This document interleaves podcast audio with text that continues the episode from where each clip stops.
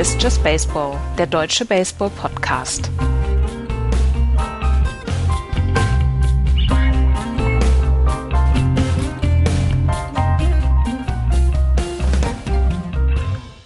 Der Tanz in den Mai ist vorbei. Die MLB schert sich darum recht wenig. Hallo, liebe Hörer, zu einer neuen, frischen Ausgabe von Just Baseball. Hallo, Florian. Moin. Und hallo, Andreas. Hallo. Ich habe euch vermisst letzte Woche. Du hast uns Aber- auch hoffentlich gehört. Selbstverständlich. Aber ich wollte mehr als einmal reinspringen. und musste, musste mir ähm, über Ebay ein neues Beißholz bestellen. Das ist doch gut, ist doch gut, wenn es noch Kontroversen zu diskutieren gibt. ja, vor allen Dingen war ich sehr zufrieden mit meinen Zähnen. Das ist doch immerhin etwas. Ja. Nein, es war eine, es war eine, es war eine sehr schöne Sendung. Wir müssen auf jeden Fall mal ähm, diese, diese Höreranregung umsetzen und über äh, Baseball im TV, also in Fernseh- und Serien reden. Ja, natürlich. Und zwar länger. Worüber haben wir denn Dass ihr, gesprochen? die- dass ihr die Bad News Bears nicht erwähnt habt.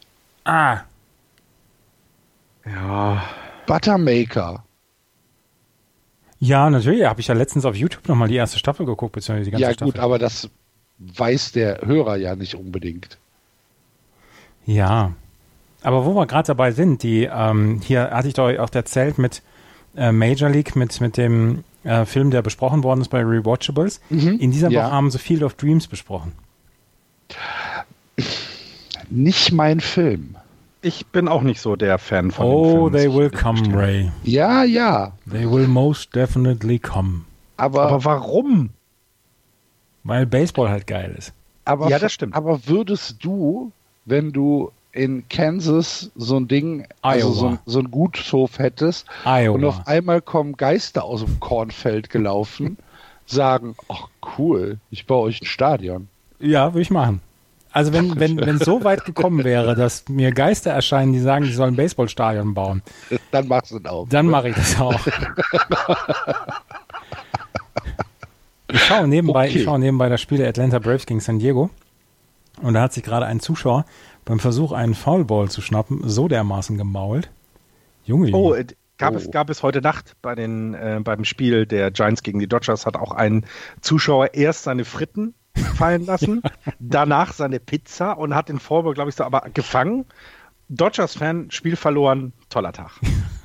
Gab doch, gab doch vor zwei Wochen, glaube ich, den Jahrestag von Hier comes the Pizza. Ja. Ja. Sollen wir mal anfangen? Hier kommst du Pizza.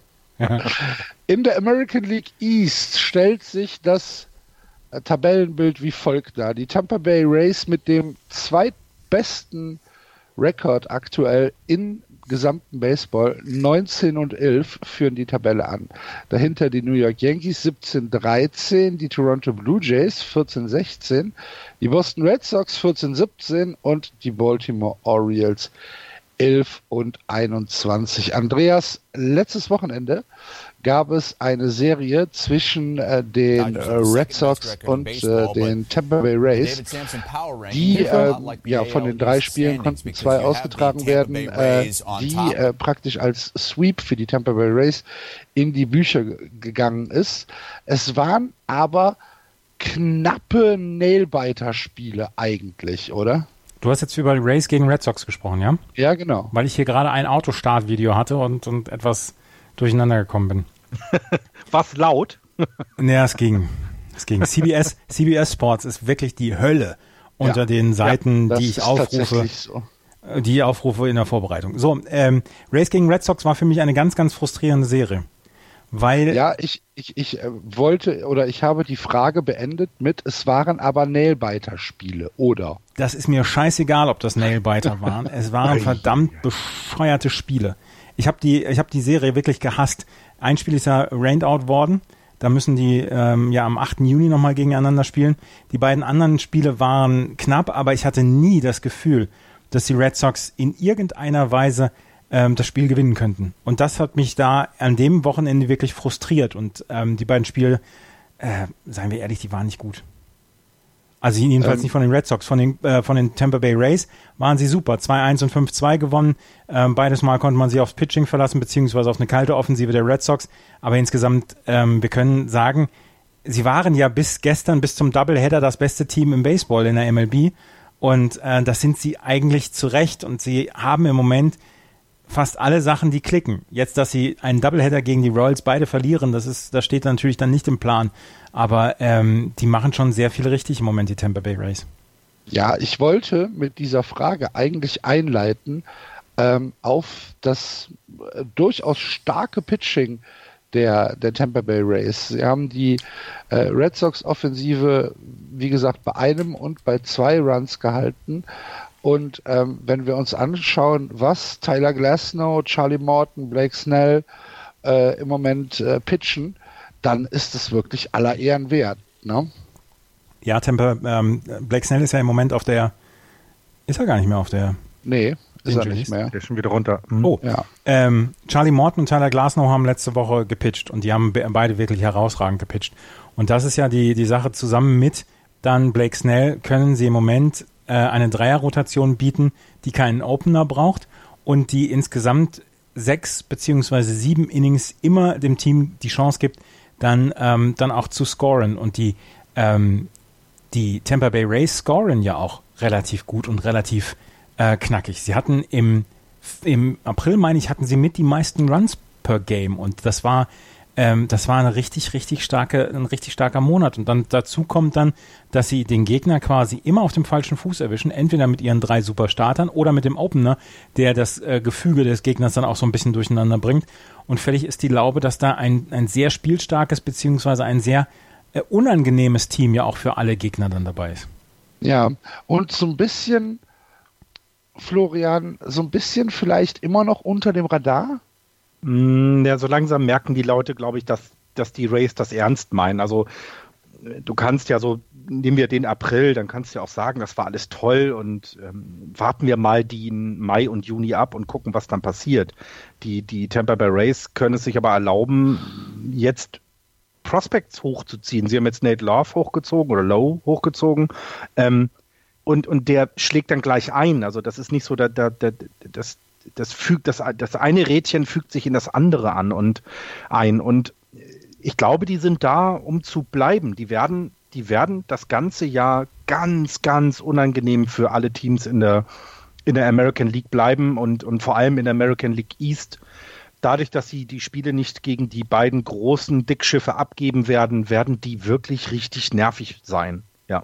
Ich glaube, äh, unterm Radar nicht mehr so ganz. Die Teams haben sich darauf eingestellt, aber sie können keine Waffen dagegen finden, sage ich es mal so. Wer ist denn der, der Star in der Mannschaft, Andreas? Wenn wir jetzt unseren Hörern sagen, ey, wenn ihr mal äh, die Tampa Bay Rays euch anguckt, achtet besonders auf den. Ist es eher Austin Meadows oder ist es Brandon Love oder ist es das Pitching? Es ist ein ein großer Teil meiner Meinung nach das Pitching, weil Tyler Glasnow, der Pitch mit, äh, der Quatsch, der Pitch, der Trade ähm, mit Pittsburgh äh, sieht immer besser aus. Tyler Glasnow und ähm, Austin Meadows sind ja darüber gekommen für Chris Archer und dieser Trade sieht einfach fantastisch aus. Ähm, als, als, als, als Doppelpack. Ja. Ähm, Im Moment äh, muss man sagen, äh, äh, für, die, für die Tampa Bay Rays ein ziemlich goldener Trade. Ne? Ja, es war, ich habe jetzt nochmal gerade geguckt, SB Nation hat am 1.8.2018 die Überschrift gemacht, um, ähm, The Pirates Chris Archer Trade is amazing and infuriating the, at the same time. Und ähm, es im Moment zahlt sich ja für beide aus, weil auch die Pittsburgh Pirates mit Chris Archer sehr zufrieden sind. Aber die Tampa Bay Rays sind hier der klare Gewinner, weil sie zwei Spieler bekommen haben, ähm, die das Team sofort verstärkt haben und das Team in dieser Saison auch verstärken.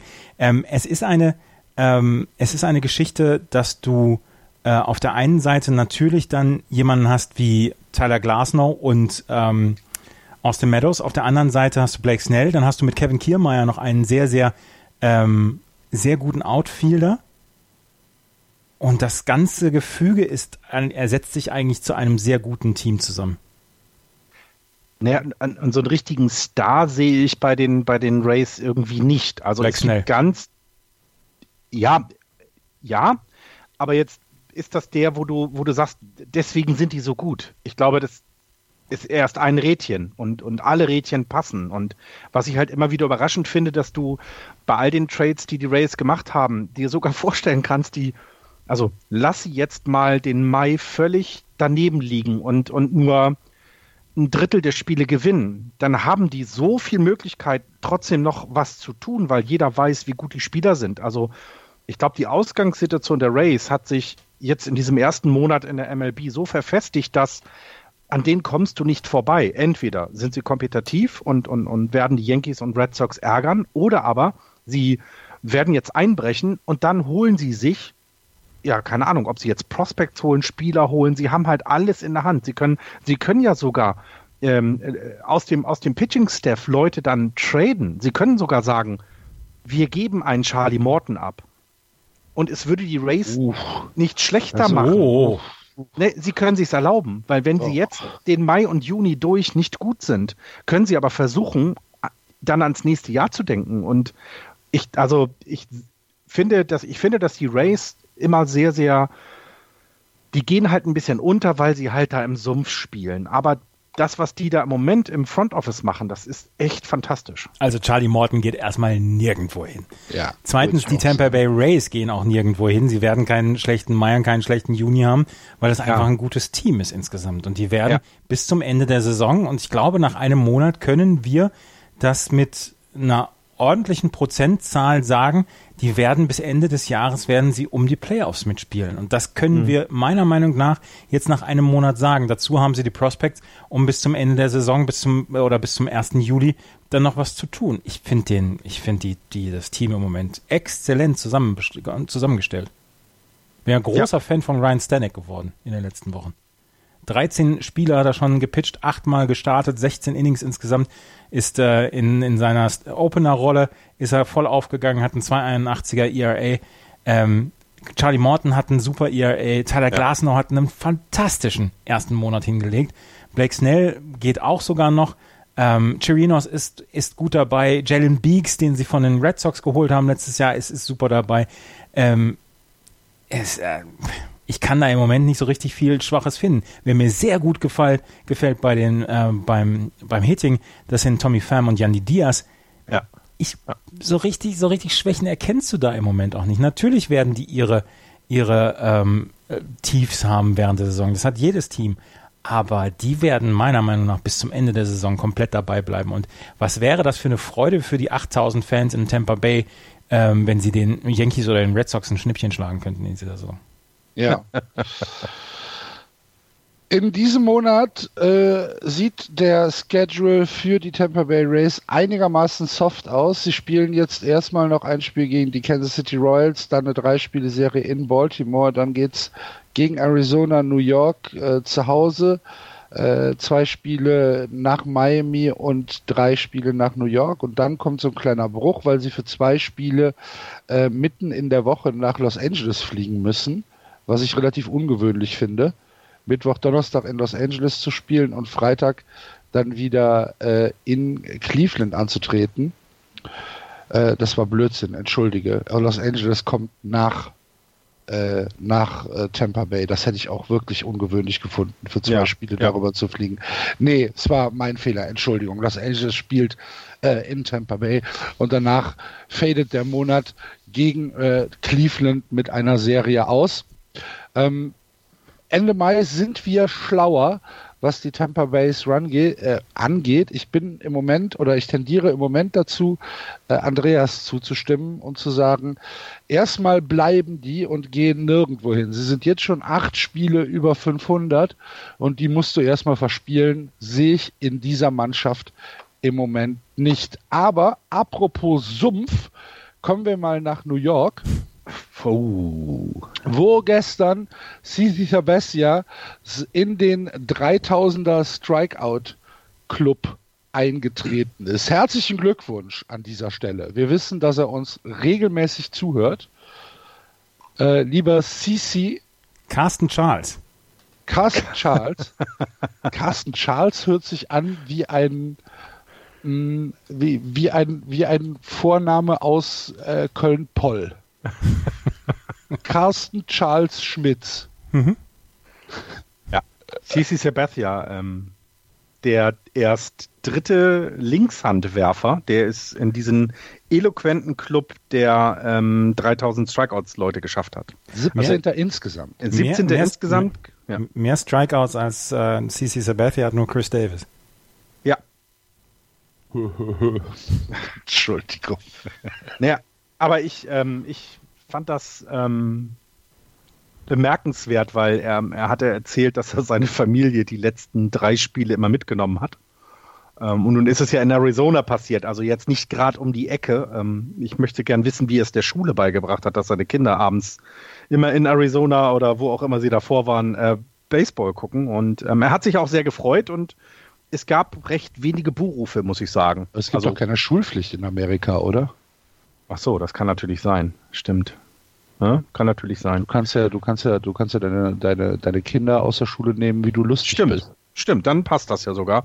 Ähm, ich fand halt eben, also man hat gemerkt, wie viel ihm das bedeutet, ähm, in diesem Club aufgenommen zu werden. Das ist ja auch was wirklich bahnbrechendes. 3000 Strikeouts, das macht nicht jeder. 17 sind es eben bisher und drei Left-Hander, Lefties. Also herzlichen Glückwunsch und äh, auch völlig verdient. Eine tolle Karriere. Ich habe Respekt vor CCs Karriere. Der war für ein paar Jahre war der einer der besten und gefürchtetsten Pitcher auf dem Mount, hat bei den Yankees wirklich überragende Leistung gebracht. Dass er es in den letzten Jahren nicht mehr gebracht hat, liegt daran, dass er ein bisschen auf ist, dass er dann auch ähm, verletzungsanfällig war in den letzten Jahren. Das äh, muss aber nicht darüber hinwegtäuschen, dass er eigentlich eine sehr, sehr gute Karriere hatte. Ja. Und wie gesagt, äh, da müssen wir die virtuelle Kappe abziehen und Respekt zollen. 3000 Strikeouts für CC Sabathia. Und ich habe ein flammendes Plädoyer von Buster Olney gelesen, dass CC Sabathia ähm, äh, Cooperstown-Material ist. Habt ihr den, den, Text gelesen? Ja, ich habe es gehört. Ich habe gehört. Also ich möchte, ich möchte auch ernsthaft das nicht bestreiten. Ich finde das auch, dass der in die Hall of Fame gehört. Finde ich auch. Also A, weil er Linkshandwerfer ist, das ist eben nicht so häufig, ähm, dass du, dass du dann, ja, dass, dass du dann da so sowas hinlegst. Ähm, und er scheint ja auch, jetzt habe ich seine Karriere nicht jeden Tag so verfolgt, um zu sagen, dass er ein toller Typ ist, aber er ist auch jemand, der das Spiel geliebt hat oder liebt und ähm, immer seine eigene Karriere.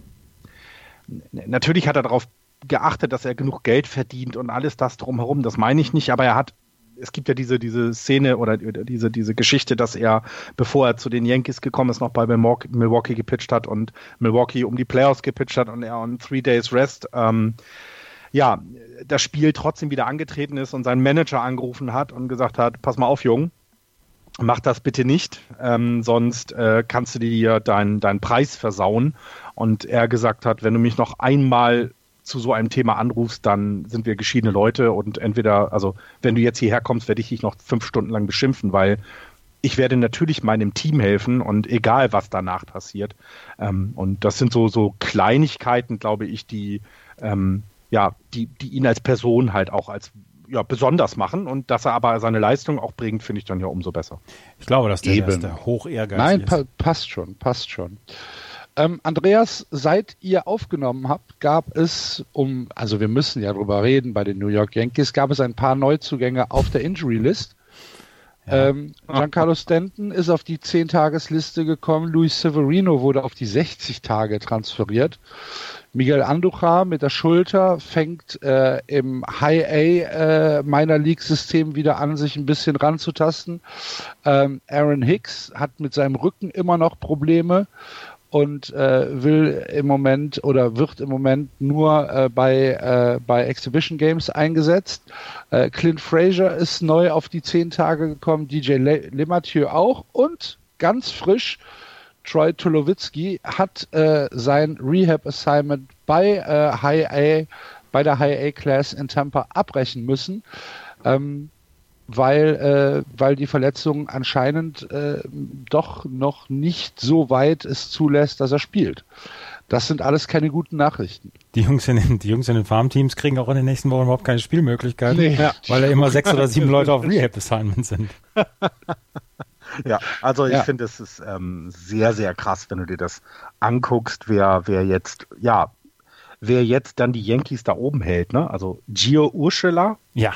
Tyro Estrada. Mhm. Hätte vorher jemand gesagt, dass die Yankees im April mit diesen Spielern ja so einen Rekord hinlegen, dann hätte man gesagt, okay, die sind im Rebuild und haben ein bisschen Glück gehabt.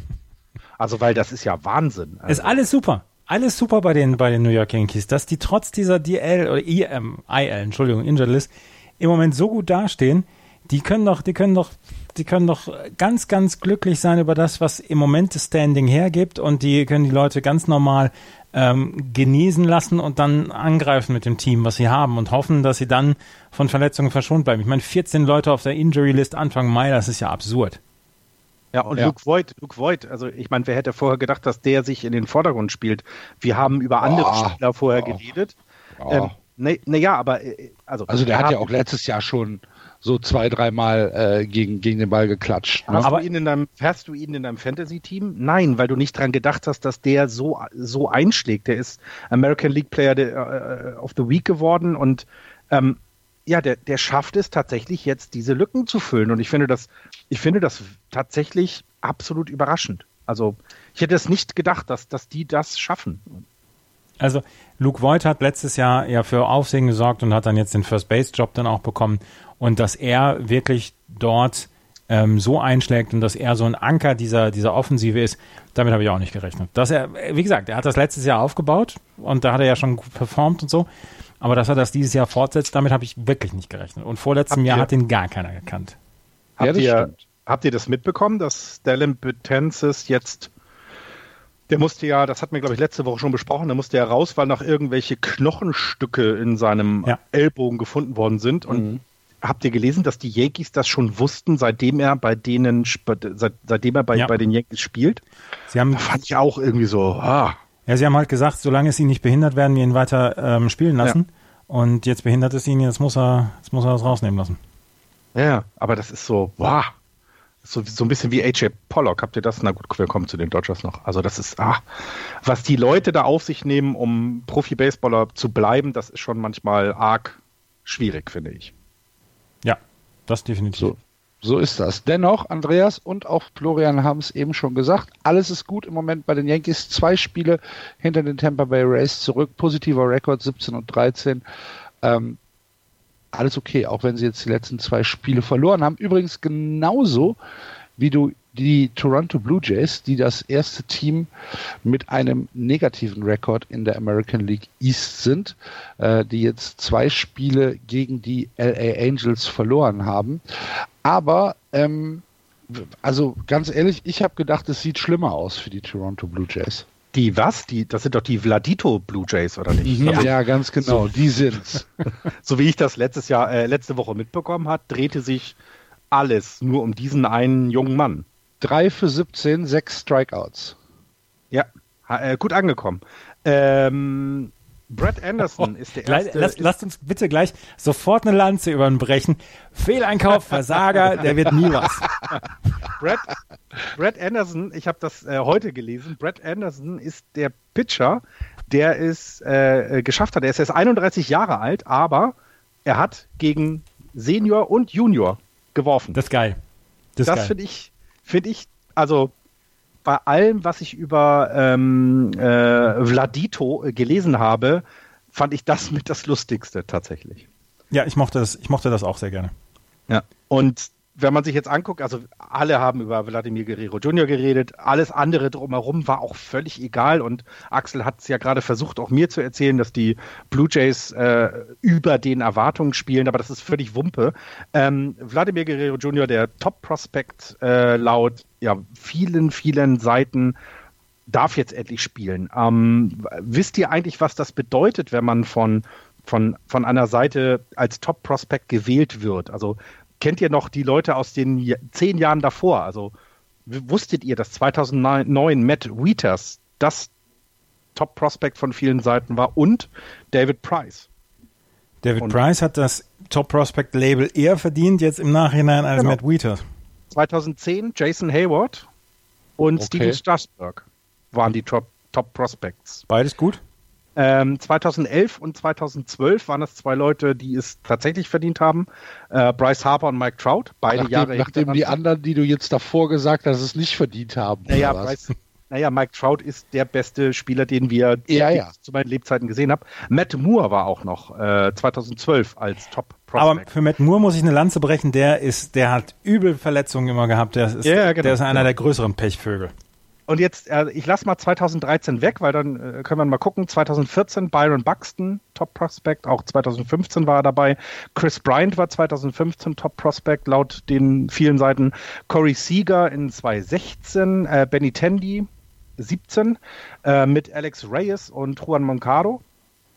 Und eben Ronald Acuna Jr. letztes Jahr und dieses Jahr Vladimir Guerrero Jr. Also da ist aber kein, also die Trefferquote könnte aber schlechter sein. Ja. Kennst du Jorek Jurickson Profar. Jurickson Profar, ja, von Rangers. Der Jurickson, der ist von allen Seiten 2013 als Top Prospect äh, äh, bestimmt worden und ist, ist Spiel, also ich glaube, die liegen da schon gar nicht so schlecht, muss ich ehrlich gestehen. Also ich werde jetzt Profar, ähm, ich werde jetzt Profar und Matt Wieters da eventuell rausnehmen, aber der Rest kannst du alle gut gebrauchen. Sind aber, sind aber auch alles Everyday Player, oder nicht? Also selbst Matt, Matt Wieters spielt doch noch. Also, ja, ist bei den Nationals, ne? Dass er jetzt nicht ja, müsste ja sein, genau. Dass er jetzt nicht äh, äh, eine Karriere hinlegt, wie es vielleicht eben ein Buxton oder, oder Sieger oder eben so ein, wirklich Ausnahmespieler wie Harper, äh, Benny Tandy oder Trout sind. Das kann ja sein, aber die, die, ja, die Leute, die darüber schreiben, wer als das Top-Talent gilt, die liegen schon ziemlich gut. Dieses Jahr sind es übrigens geteilt. Äh, Guerrero Jr. hat neben Fernando Tatis Jr. auch viele Stimmen bekommen. Also Fernando Tatis Jr. hat viele Stimmen auch bekommen. Und wenn man dann so überlegt, welche Karrieren da anstehen könnten, dann finde ich den Hype, den man um solche Leute macht, manchmal sehr überdreht, aber vielleicht sogar auch berechtigt, weil man ist von Anfang an dabei. Jurickson Profile ist diese Saison, weil Change of Scenery ist er zu den Oakland A's gewechselt.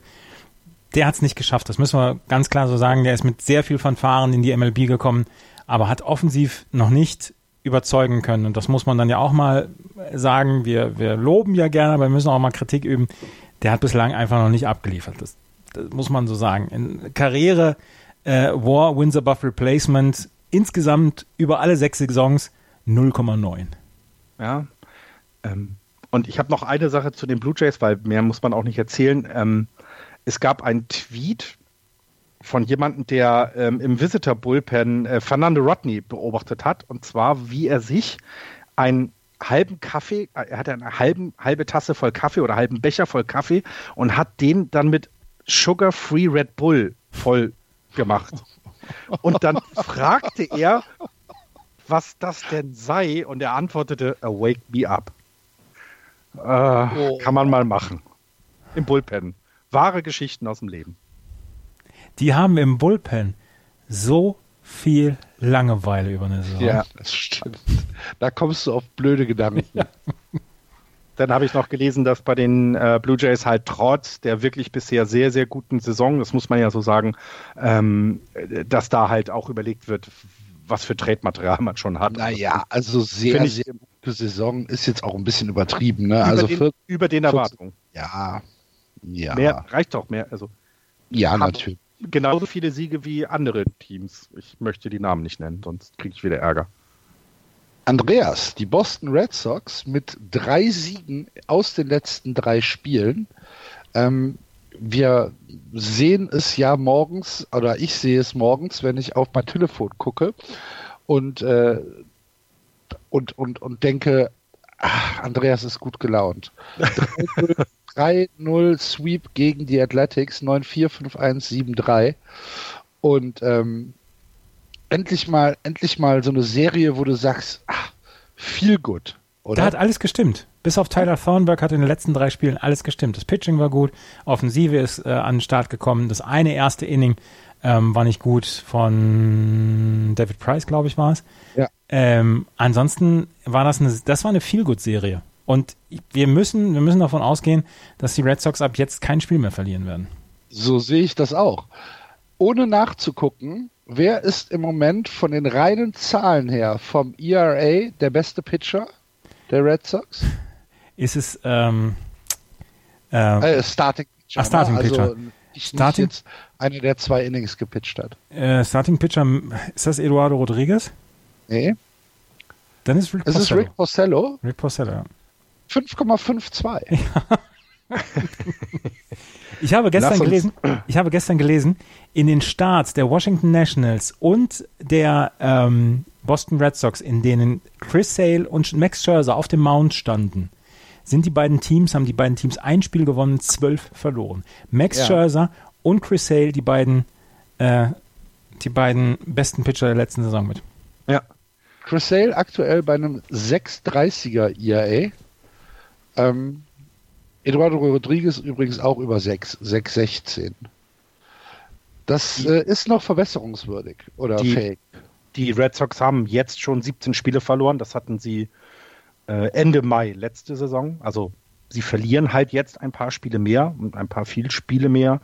Ähm, es sieht im Moment so ein bisschen wie so ein klassischer, für mich wie so ein klassischer Hang Hangover aus. Also die, die Leute können es ja. Also wir wissen doch alle, dass die, die da rund um diesen Club sich darum, ja, die, die auf dem Mount stehen oder die ähm, im Feld stehen, dass sie es können. Und im Moment bringen sie es halt nicht auf die Platte oder auf dem Mount. Und lass uns mal dann im Juni wieder über die Red Sox reden, wenn sie dann zwei Spiele hinter den Rays stehen oder so. Ja, also, also für mich, für mich ist es halt äh, dieser, dieser schlimme Start mit den elf Auswärtsspielen an der, an der Westküste, äh, der den Red Sox im Moment so ein bisschen die Bilanz verhagelt.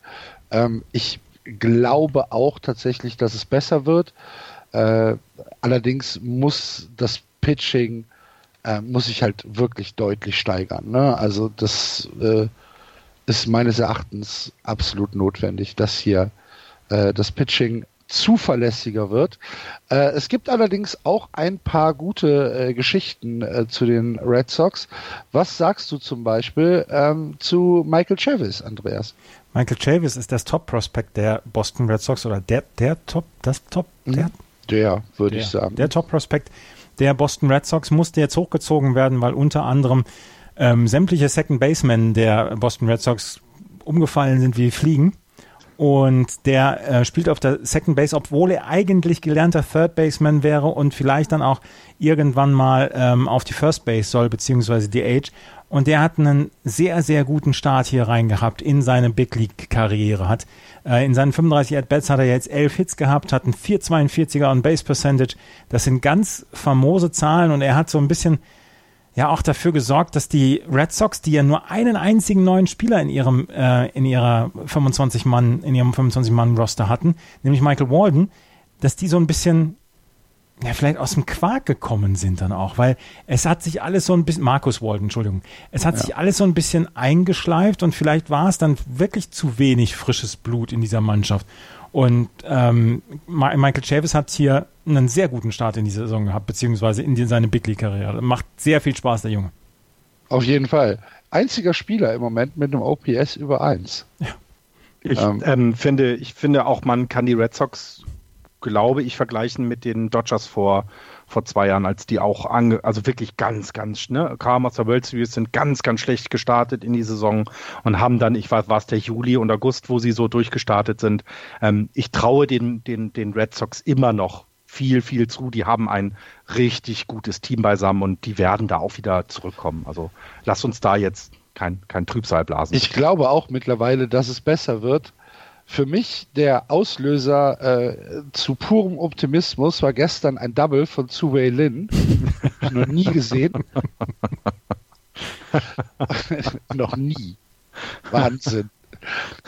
Und, und ähm, wen, ich, wen ich ja wirklich mit von, von ganzem Herzen her mag und den ich immer weiter knuddeln will, ist Rafa Devers. Mhm. Äh, der, der macht sich richtig gut. Third Baseman, ja, super. Haben wir letzte, letzte Woche schon drüber gesprochen, kurz, ne, Andreas? Also ich finde auch, der, wenn man so ein bisschen rausheben kann, der hat sich echt verbessert. Also insgesamt ist der, und da sieht man auch, wie viel richtig gemacht wird in Boston. Und jetzt lass uns zu den Orioles kommen, weil. Nee, ich will noch eine Sache ähm, sagen. Andreas, mhm. kennst du, ähm, kennst du aktuell äh, das Betting Average von Steve Pierce? Irgendwas bei 1,45 oder so, ne? Ja, 1,03. 1,03 sogar, ja, ja. Der hat einen ganz katastrophalen Start. Auch Jackie Bradley Jr. hat einen ganz katastrophalen Start in die Saison gehabt. Jackie Bradley Jr. hat ein negatives Wins above Replacement. Ja, ja, ja. Minus 1,1. Ja, vor allen Dingen auch in, im Feld hat er zwischendurch ja, ja. so zwei Sie, äh, die, die haben so, ich meine jetzt mal ganz ehrlich, die haben doch so stark gefeiert, das ist doch immer Kater. Die haben das Springtraining ausgenüchtert und müssen jetzt langsam in Form kommen. Wer kann es ihnen verdenken? Gibt es was zu den Orioles zu erzählen? Chris Davis ist richtig gut. ja, weiterkommen. Ne, tatsächlich. Der hat in den, in den letzten zehn, zehn Spielen ist er über 300. Ähm, 1-0 3er OPS in 34 At-Bats. Also es scheint, dass der tatsächlich äh, diesen, diesen Slump überlebt hat. Die Red Sox haben ihn aufgeweckt. Ja, tatsächlich. Die Orioles spielen gerade eine Serie gegen die White Sox und ich kann mir nichts Schöneres vorstellen. Und da ist der Hawk einfach jetzt nicht mehr da und das ist, das ist eine Frechheit. Da werden wir beraubt. Auf jeden Fall.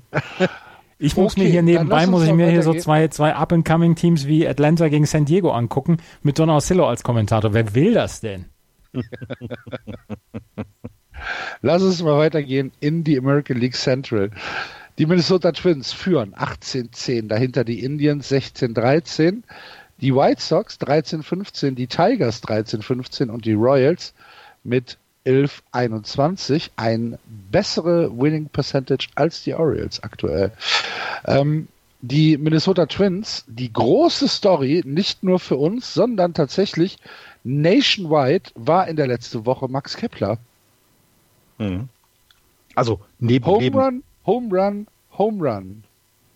Max Kepler also in seinen letzten 22 At-Bats, 9 Hits, 3 Doubles, 4 Home Runs, 6 RBI, 2 Strikeouts nur, ein 409er Average, 440er On Base Percentage, 1091 Slugging, 1531 OPS. Der hat eine richtig starke Phase und seit der Red seit, Hot. der ist die ersten Spiele ist er nicht so richtig aus dem Pott gekommen, aber die letzten, ich sag jetzt mal 15, 20 Spiele als Lead-Off-Hitter ist der unglaublich gut für die Minnesota Twins und, und sorgt ab dem ersten oder er als Lead-Off-Hitter sorgt dafür, dass die äh, Minnesota Twins in den Spielen sind und sie spielen ja im Moment wirklich tollen Baseball und angeführt von Max Kepler, der eine richtig gute Geschichte hier abliefert. Ja, finde ich auch. Und ähm, sie haben ähm, jetzt, ich, ich glaube, heute Nacht haben sie keinen geschlagen, 50 Home Runs schon im April geschlagen. Das ist äh, richtig, richtig gut und haben aber auch nur 29 äh, zugelassen. Also nicht so wie zum Beispiel die, wir haben sie gerade erwähnt, die Orioles, die sind jetzt bei 71 zugelassenen Home Runs in den Spielen, die sie hatten. Also da wird die, denen wird ja wirklich die Bälle um die, um die Ohren geschlagen. Und die Twins kriegen es hin, trotz des immer noch recht also immer noch sehr wackeligen Pitching, kriegen sie es aber hin, durch die Offensive das so ein bisschen zu kompensieren. Und wir haben letztes Jahr ja, ja so, so, eine, ja, so, so, eine kleine Erkältung bei denen gesehen. Ne? Sie hatten vor zwei Jahren die Playoffs oder den, den Wildcard-Platz erreicht und ähm, letztes Jahr waren sie ganz, ganz früh raus aus dem Rennen und dieses Jahr sind sie oben dabei und ähm, ja, ich glaube, sie werden den, den Indians das Leben diesmal sehr, sehr schwer machen und ich finde das ziemlich gut. Ich finde, die Zahlen muss man noch mal sacken lassen, wenn du sagst, die Minnesota Twins haben gerade 50 Home Runs geschlagen in 28 Spielen. Das sind äh, knapp zwei pro Spiel. Ja. Das ist nicht so schlecht, wenn man auf der anderen Seite sieht, die Baltimore Orioles haben 80 bekommen oder 79. Das sind vier pro Spiel, die sie kriegen. Ja. Puh. Nur die, äh, nur die Seattle Mariners haben mehr Home Runs geschlagen mit 60 äh, äh, vor, äh, Stand vorgestern. Also ja das, das ist schon, das ist offensiv schon wirklich richtig viel, was die da auf, auf die Platte bringen im Moment. Ja. Auf jeden Fall. Und dann haben wir noch nicht über Jorge Polanco oder Eddie Rosario gesprochen.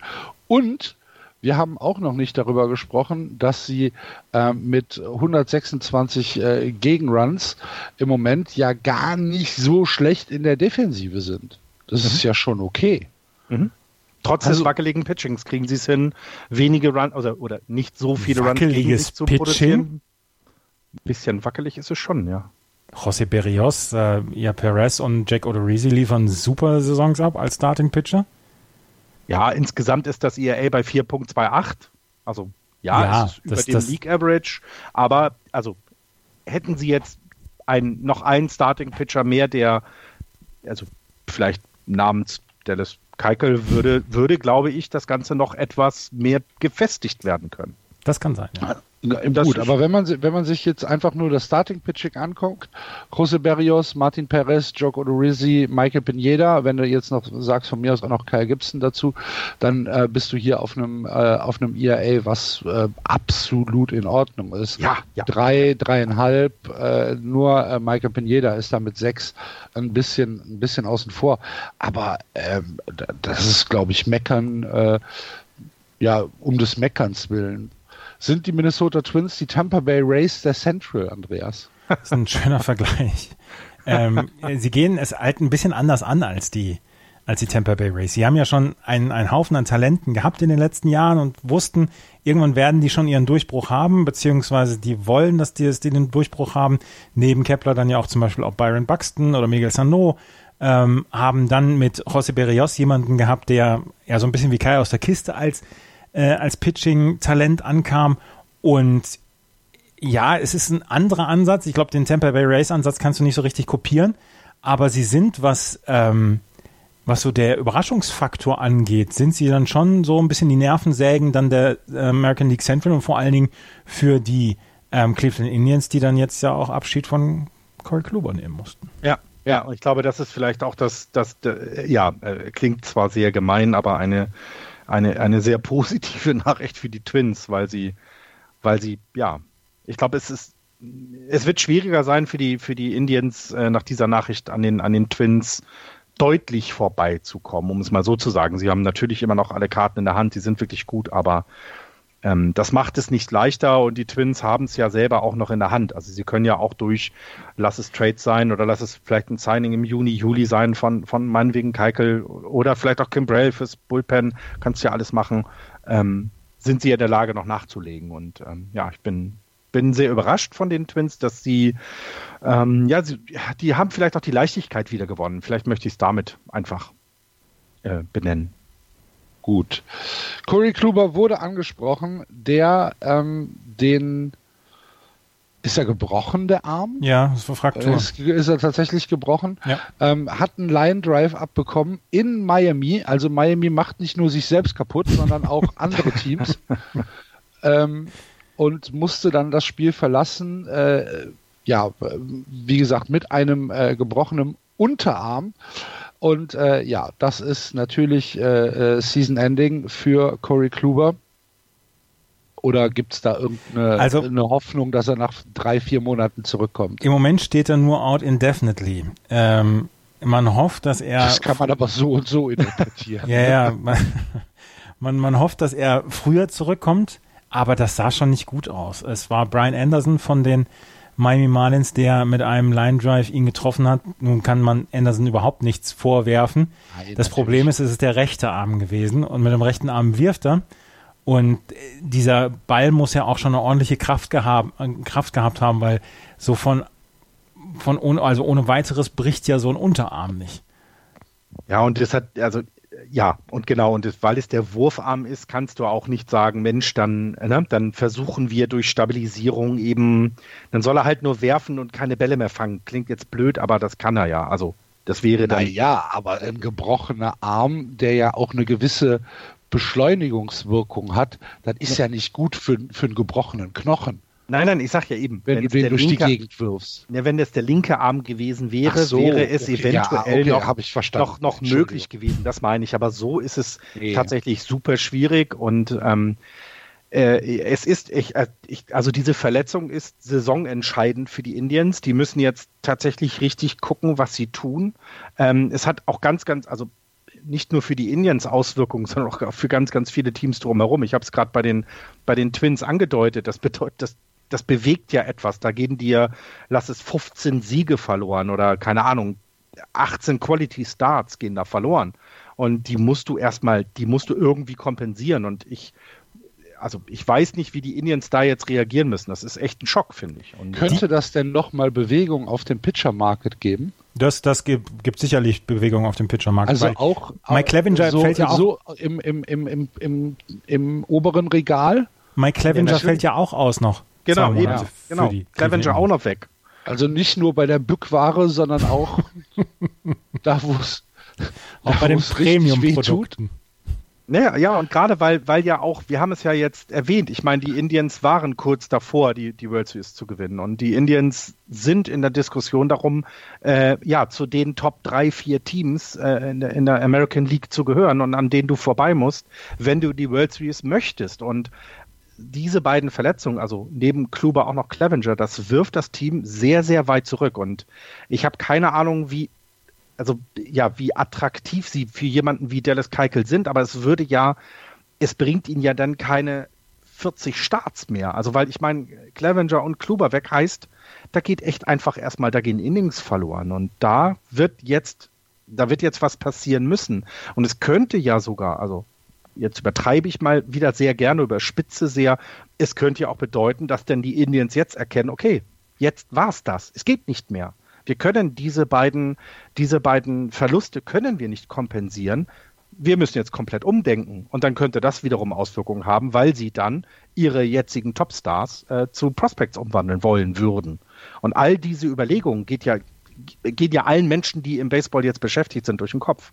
Das ist eben einmal menschlich sehr, sehr schade äh, für diese beiden, für diese beiden Spieler, aber das hat auch eine Auswirkung, die, glaube ich, weit, weitreichender ist, als man das jetzt äh, anhand einer Verletzung vielleicht erstmal wahrnimmt. Es ist jetzt erst, also zu dem Zeitpunkt, wo wir aufnehmen, sind es jetzt gerade mal 18 Stunden her, seitdem diese Verletzung passiert ist von, ähm, von Corey Kluber. Von daher müssen wir vielleicht auch noch die nächsten Tage abwarten, aber es, ja, es sieht schon im Moment relativ düster aus, glaube ich, bei den Indians. Ich habe jetzt nochmal nachgeguckt. Ähm, es war die Ulna. Lateinisch für Elle ist neben dem Radius, der Speiche, einer der beiden Knochen des Unterarmes. Die Elle ist kleinfingerseitig gelegen, weniger kräftig als die Speiche und ein typischer Röhrenknochen. So. Mhm. Damit sind wir alle schlauer jetzt. Ja. Aber, ja, aber du kannst sie fühlen, die Elle. Und wenn so ein, so ein Knochen bricht, tut das ganz schön weh. Ist, ist scheiße, ja. Ja, ja. natürlich. Aber hast du gesehen, wie der runtergegangen ist? Wie voller Adrenalin gepumpt müssen diese Spieler sein? Weil der ist ja, der ist ja nicht krümmend runtergerollt vom Feld. Der ist aufrecht mit, einem, mit einer gebrochenen Elle vom Mount gelaufen. Also ich finde das immer wieder erstaunlich, ja, wie sehr in der Zone, in der Zone die Leute da sind. Dass sie ja, Schock, Schock kann natürlich Schmerz unterdrücken. Ja, ne? glaube ich ja. auch. Ja, ja, klar. Dass du, wenn, wenn du, ich meine, das sind, das sind, das sind Sportler und der wird relativ schnell gemerkt haben, oh Scheiße, das ist jetzt nicht einfach nur ein blauer Fleck, den ich da bekommen habe. Ja, erst hieß es ja noch eventuell nur ein Bluterguss beziehungsweise eine Prellung. Ja, aber das, ich, ich glaube, du merkst das selbst eher. Ja, das glaube ich auch. Das sei denn, du bist Noah Syndergaard. und das, und das Röntgenbild, das Röntgenbild liegt ja auch nicht. auf meinen Körper. Noah. Ja. Ja. Super Typ. Ähm, Gibt es Geschichten zu den White Sox, Tigers oder Royals? Ich habe nämlich keine. Die Tigers hab... haben am 28.04. ein, ähm, ein, ein, ein Rekord äh, geschafft. Sie haben ähm, gegen die Chicago White Sox gespielt und äh, mussten 20 Strikeouts entgegennehmen. Und das ist der ja. Rekord an Strikeouts gegen ein Team. Ähm, jetzt können wir es bei beiden einbringen. Ronaldo Lopez hatte 14 Strikeouts, Jace Fry, Calvin Herrera und Alex Colomi hatten jeweils zwei Strikeouts. 20 Strikeouts gegen die Detroit Tigers, die vorher noch zwei von drei gegen die Red Sox gewonnen hatten, beziehungsweise ja doch zwei von drei. Ähm, wo man gedacht hat, ja, vielleicht sieht es ein bisschen besser aus, aber dieses 20 Strikeout-Spiel, das war, es war ugly, wie die Amerikaner sagen. Es war hässlich, wie wir Deutschen sagen, das Spiel.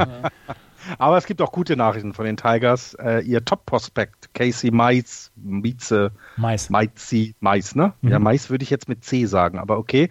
Ähm, hat einen No-Hitter im Double A geworfen in seinem genau. Debüt. Kann man mal machen.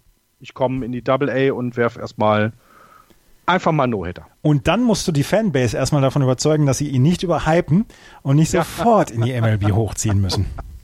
Ja, sind nicht die, sind nicht die Phillies die ja. Tigers-Fans sind vielleicht ein bisschen geduldiger. das glaube ich nicht. Das ist übrigens, ähm, ich habe jetzt gerade mal nachgeguckt, das ist schon das dritte Spiel der Tigers mit 20 Strikeouts.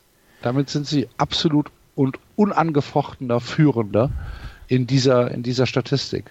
Einmal Roger Clemens 1996 und einmal Max Scherzer 2016 haben den Tigers jeweils äh, 20 Strikeouts eingebrockt.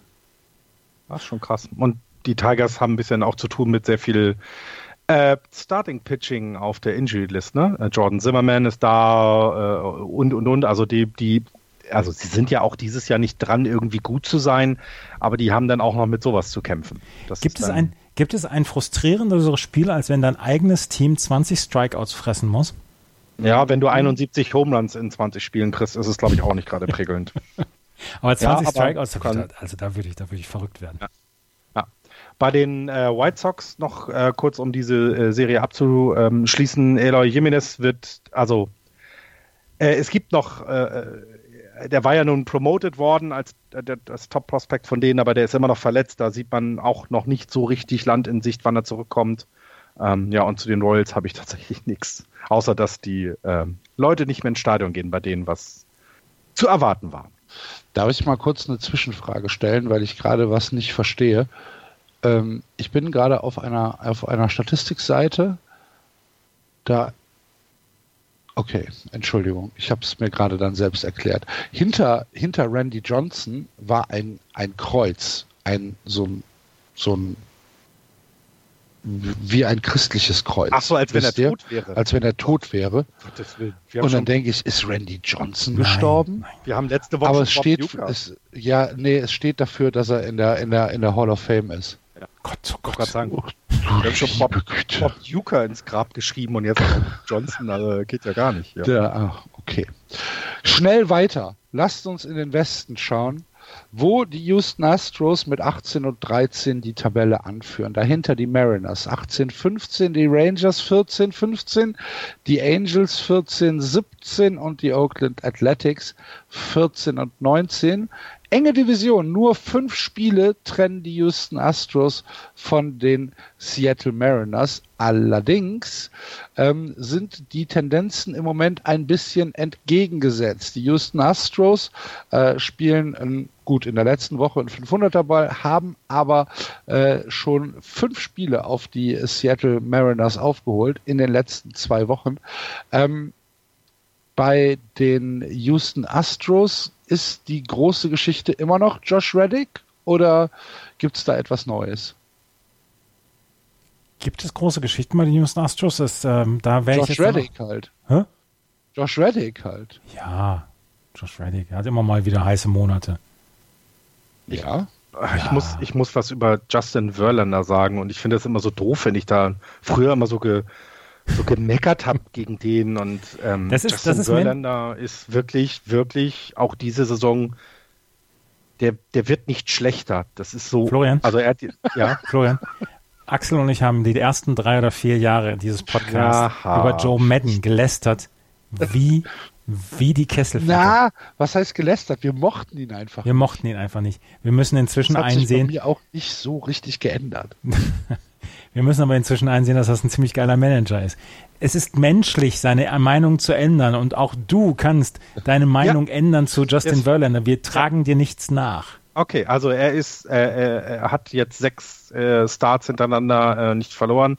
Ähm, er hat sein ERA, am Anfang der Saison war der relativ hoch. Er, er bringt den jedes, jedes gepitchte Spiel runter.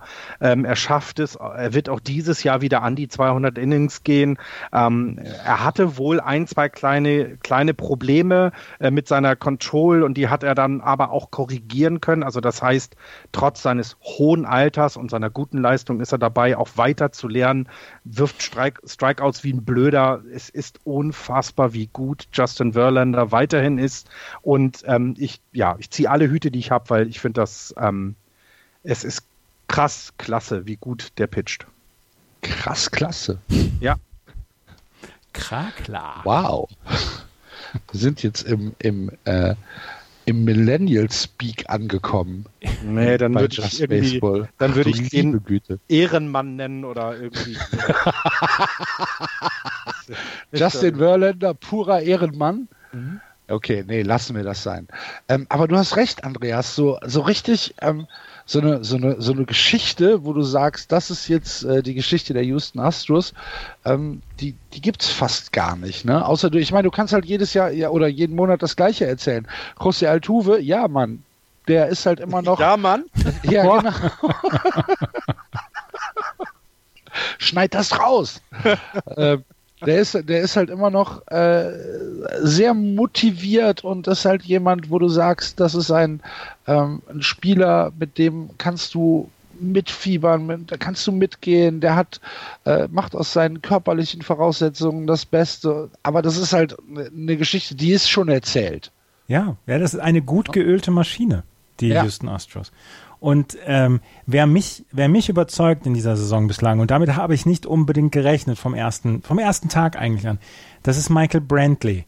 Michael Brantley ist ein sehr kompetenter Outfielder, aber dass er offensiv ähm, so losgelegt hat, da werden, da werden auch in Cleveland noch einige Beißhölzer durchgebissen werden, weil er war leider sehr oft verletzt bei den Indians und wenn er dann zurückkam, hat er nicht immer die Leistung gebracht, jetzt zuletzt. Und hier liefert er offensiv eine wirklich tadellose Leistung ab. Fünf Home Runs hat er schon gehabt, 18 RBI hat er geschlagen, er kommt auf Base, er hat ein ordentliches Slugging, das ist alles richtig gut. Michael Brantley ist für mich so ein bisschen die Überraschung und ähm, ja, Josh, äh, Josh Reddick hat noch einen höheren ähm, Average und ist auch häufiger auf Base, aber von dem wissen wir, dass er immer mal wieder Monate hat, wo er komplett heiß läuft.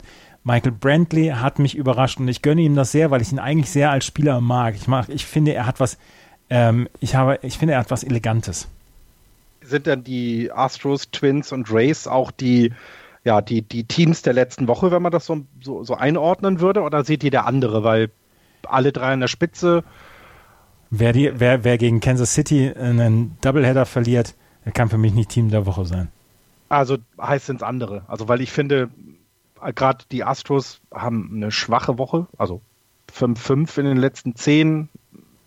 Ich sehe da im Moment eben sowas wie die Twins, weiter vorne die Yankees haben, haben eine Top-Woche hingelegt. Ähm, ähm, also das sind so eher die Team, fünf Teams für mich, die dafür sprechen. Dass die Astros trotzdem da vorne stehen, ist ja auch, also die Mariners haben super Start hingelegt, aber so langsam, ja, zeigt, zeigt sich eben, wie die, wie die West sich, sich sortieren wird. Und wenn du dann weiter runter guckst, wird es ja auch nicht schöner dann danach, finde ich. Ja, also die Mariners müssen auf jeden Fall aufpassen. Sie müssen diesen Trend der letzte Woche äh, äh, ähm, ja hier an die Oberfläche gekommen ist, äh, dringend stoppen. Haben zwei aus den letzten zehn Spielen gewonnen ähm, und haben vernichtende Niederlagen einstecken müssen jetzt äh, in, in dieser Woche, haben gegen die Texas Rangers in Back-to-Back-Spielen 15 und 14 Runs kassiert, äh, dabei jeweils nur einen geschlagen und haben jetzt äh, vorgestern und gestern die ersten zwei Spiele beziehungsweise die Spiele gegen die Cubs auch verloren. Ähm, übrigens alle Spiele zu Hause und äh, gegen die Cubs das zweite Spiel auch schon wieder elf Runs kassiert. Stell dir mal vor, du bist äh, Season Ticket Holder oder du, du bist vier Tage in der Stadt und dann siehst du 15, 14 und 11 Runs gegen dich und dann nochmal sechs. Wow. Ja. Da hofft, man auf, da hofft man auf günstige Bierpreise. Ja, oder ja. Seattle ist ja nah am Meer.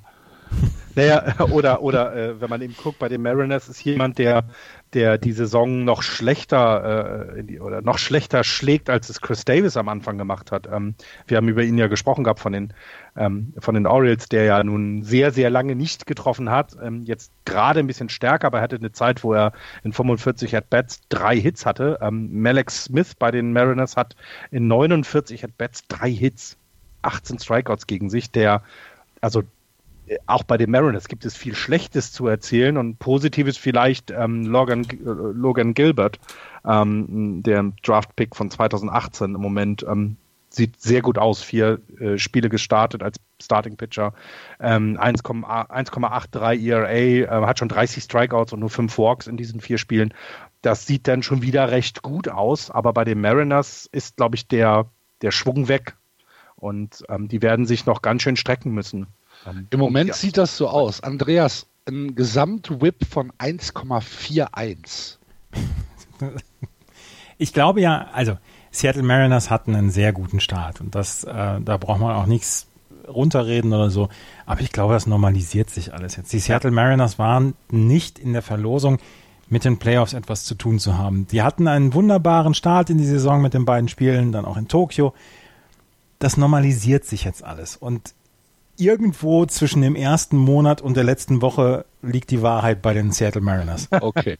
Also du glaubst auch, ähm, dass es jetzt nicht so weitergeht, dass sie am Ende mit 1000 Runs gegen sich auf der Tabelle da stehen.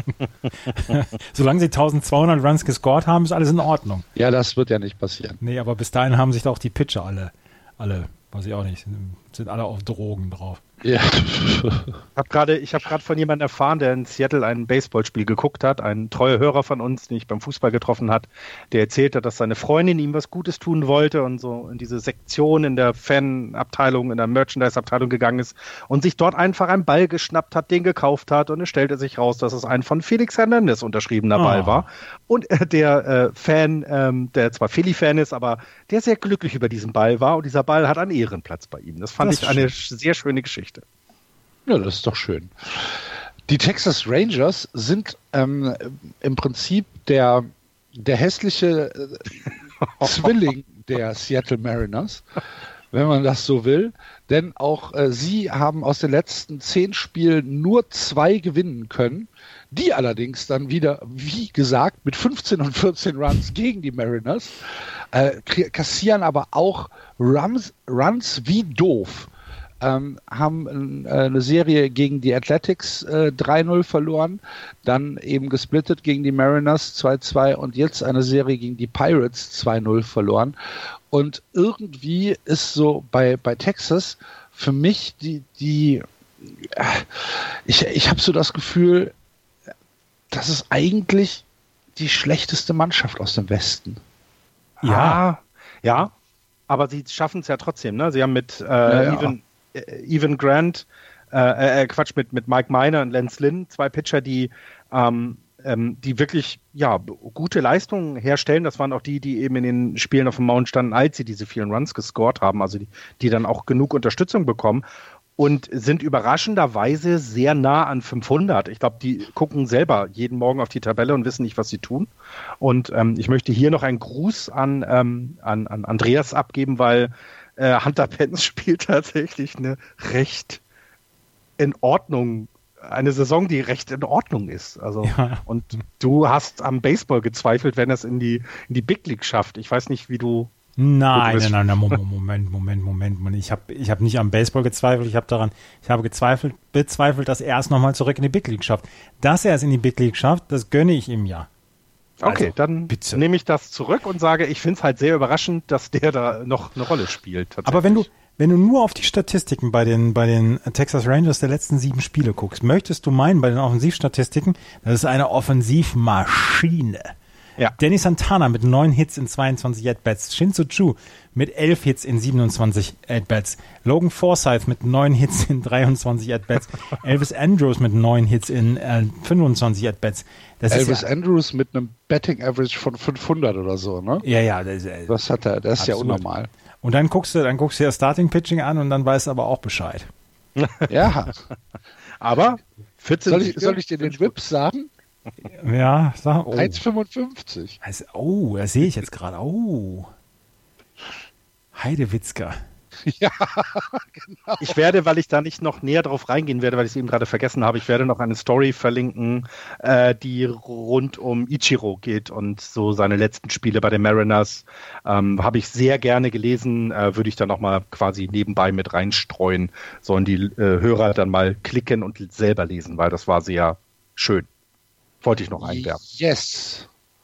Wir müssen ein bisschen aufs Tempo drücken. Äh, ja. Deswegen nur ganz schnell äh, zu, den, äh, zu den LA Angels äh, die Geschichte, dass äh, Mike Trout in dieser Saison 28 Spiele bestritten hat und in allen 28 auf Base gekommen ist. Das ist so krass. Ähm, ich hab mir den, habt ihr den Artikel, ich weiß gar nicht, wo der war, Mike Trout hat jetzt schon äh, Wins above Replacement Werte, die Hall of Famer insgesamt haben. Ja, genau. Habe ich. Äh, ESPN hatte den Artikel. Ja. Und er ähm, ähm, im Moment täglich überholt er ähm, Leute im äh, auf der Hall of Fame, die in der Wins above Replacement Liste vor ihm noch waren. Das ist so täglich. wahr. Und Kinder, guckt euch das an, weil wir sehen da, wenn nicht den besten Spieler zu unseren Lebzeiten live. Also in 40 Jahren, wenn die Leute sagen, ach, hätte ich damals hingeguckt, wir sind dabei. Es ist krass. Das Problem ist, das Problem ist, dass die, ähm, dass die LA Angels überhaupt keine Absicherung rund um ihn herum haben, ja. um Mike Trout. Ja. Du kannst, du kannst Mike Trout, kannst du im Moment den Walk geben, ohne ein schlechtes Gewissen zu haben, dass ja. hinter, dahinter noch jemand kommt, der das ausnutzt. Das gibt's nämlich im Moment nicht. Deswegen gab's jetzt auch eine Geschichte über Shohei Otani, der jetzt genau sieben Monate raus ist aus der ganzen Geschichte. Und er soll so langsam wieder rankommen. Und er selber sagt, er sei ungeduldig und eventuell erleben wir nächste Woche oder übernächste Woche das Comeback von Shohei Otani, der in dieser Saison nur als DH eingesetzt werden soll und eventuell nächstes Jahr wieder pitchen kann. Äh, wir haben noch dann bei den Angels, Angels äh, die Geschichte, dass Albert Puchholz jetzt bei äh, auf dem dritten Platz der All-Time RBI-List ist. Er hat Barry Bonds letzte Woche überholt. Ist jetzt bei 1997, habe ich aufgeschrieben. Vielleicht hat er heute Nacht wieder ein RBI. Also äh, nur noch Alex Rodriguez, der 2086 RBI hat und Hank Aaron auf Platz 1 mit fast 2300 liegen vor ihm. Hut ab vor der Karriere. Ganz krass. Ich habe gerade das, ich habe gerade das Spiel in Atlanta gegen San Diego umgeschaltet, weil die San Diego Padres mit 11 zu 0 führen. Bald. Ah.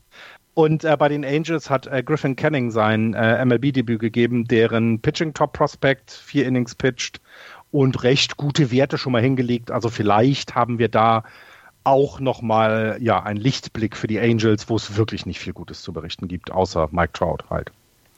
Ja, aber Mike Trout ist halt einfach ein, ein Vieh, ne? Ja. Also, ja, ne, völlig, völlig, äh, völlig positiv gemeint. Ja. Also, wie gesagt, der kommt in jedem Spiel äh, auf Base, ist natürlich auch ein Franchise-Record äh, zum, zum Saisonstart. Er schlägt im Moment 3-0-2 im Betting Average, hat einen äh, 4-92er äh, OBP und einen 5-70er Slugging. Puh, das ist okay. Wie viele Walks still, hat er schon? Still good at baseball mit 27. 30, 30 Walks hat er schon. 22 ja. oder 23 waren intentional Walks. Wahnsinn. Das ist ja das, das, ist ja das Problem ja. für die Angels. Ja, ja, klar. Wenn drumherum ist halt. Aber wenn ne? du mit 30 Walks immer noch ein 302er Betting Average hast, Andreas. ja. Äh, bei den Athletics. Da machst du nicht viel falsch. Nee. Ah. Bei, den, bei den Athletics ist noch zu sagen, dass die ja einen Teil von dieser Area rund ums Kolosseum gekauft haben. Da ist, bin ich sehr gespannt, wie sich das für die entwickeln wird. Äh, und dass die ähm, Starting Pitcher in den letzten drei Starts, äh, als ich das hier gelesen hatte, dieses, diese Nacht ausgenommen, nur insgesamt elf Innings auf dem Mount waren. Die haben, ja, die haben da nicht so gut abgeliefert im Moment, die Ace, und ja, sind auch, sind finde ich. Die Red Sox gelaufen, Florian. Ja, ja, ja, genau. Ja, äh, auch das muss man dann als positiven Hinweis nehmen, weil die Ace hatten äh, in, den, in, der letzten Saison ein sehr gutes Pitching und ja, ähm, die Ace sind neben den LA Angels so ein bisschen auch die Enttäuschung bisher in dieser Division, finde ich. Aber da ist, ist nichts, bei den Ace nichts Neues und bei den, äh, äh bei den Angels nichts Neues und bei den Ace, ja. Ist es dann halt mal so. Okay, also ähm, damit schließen wir die American League ab und wie gesagt, wir müssen jetzt ein bisschen aufs Tempo drücken, haben uns ein bisschen verquatscht, deswegen die National League heute etwas kompakter. Holen wir dann nächste Woche äh, nach und äh, reden dann ein bisschen ausführlicher über die National League. Aber natürlich äh, werden wir auch hier ein wenig äh, auf die aktuellen Entwicklungen schauen im Osten führen die Philadelphia Phillies 17-13. Dahinter die Mets 15-15, genauso wie die Atlanta Braves. Die Washington Nationals 12-17 und die Miami Marlins mit dem schlechtesten Rekord im Baseball 9 und 21 minus 59 Run Differential. Ähm, die Phillies 17-13. Äh, Andreas, zu wenig oder geht noch? Geht alles noch. Sie führen. Okay. Ich glaube, das, ja, das ist das. sie führen. Das ist das die erste FC Köln-Diskussion. Ne? Nein, ich möchte jetzt bitte nicht die Philadelphia, die guten Philadelphia Phillies mit Bryce Harper, mit den, ja. Nein, nein, nein, komischen nein, nein, Geißböcken vergleichen. Nein, Moment, aber das, das, was, was anders ist an dieser Diskussion als an FC, ersten FC Köln, was mir schon jetzt wieder Herzrasen einbringt, weil ich an meinen, ich nicht, an meinen Herzensclub denken muss, ist, dass die Division extrem ausgeglichen ist, bis auf Miami. Und ich möchte hier eine Petition einreichen. Wir werden erst wieder über die Miami Marlins reden, wenn entweder das Stadion abbrennt, Derek Jeter zurücktritt oder irgendwas anderes passiert in dieser Preislage. Bis dahin kein Wort über die Miami Marlins. Die ESPN sagt Fun to watch. Ja, die, und die, der, der, äh, äh, Around, Around the Fish oder wie auch immer der, der SB Nation äh, äh, ähm, äh, Blog über die, über die Marlins heißt, den ich auch für, zur Vorbereitung durchforstet habe. Da gibt es eine Series, die nennt sich Tank Race, wo sie genau äh, ermitteln, ob sie nicht zu viele Spiele gewinnen, um den First Pick zu bekommen. Und äh, ja, die wissen ganz genau, wo es hingeht. So, und jetzt haben wir schon wieder zwei Minuten zu viel über die Miami ja. Marlins gesprochen. Die Philadelphia Phillies haben ja das gezeigt, oder Philadelphia hat jetzt sein Gesicht gezeigt, positiv wie negativ. Habt ihr die Buhrufe gegen äh, Bryce Harper, als er mm. 0 von 3 gegangen mm ist, mitbekommen? Und er sich hinterher natürlich hinstellt und sagt, ich hätte das ja auch so gemacht. Finde ich, äh, oh, da ist aber die Lunte ganz, ganz kurz in Philadelphia da. Das ist ja, also man hat ja schon ein schwieriges Umfeld. Ja, das kannst du aber dort wirklich endlich mal sagen. Ja. Und, ähm, äh, dann habt ihr noch da zu den Phillies zuletzt noch den, den, den Ball gesehen, den John Segura an den Kopf gekriegt hat. Das sah, boah, dass der noch gerade ausgegangen ist danach. Also er hat ihn äh, zum Glück direkt auf den Kopf bekommen, also oben auf den, auf den, auf den Helm. Und zeigt wohl auch keine Anzeichen von irgendeiner Gehirnschütterung bisher, aber das sah, boah, da geht's einem, da, da, da schüttelt man sich, wenn man das sieht. Ja, es ist aber nichts passiert, oder?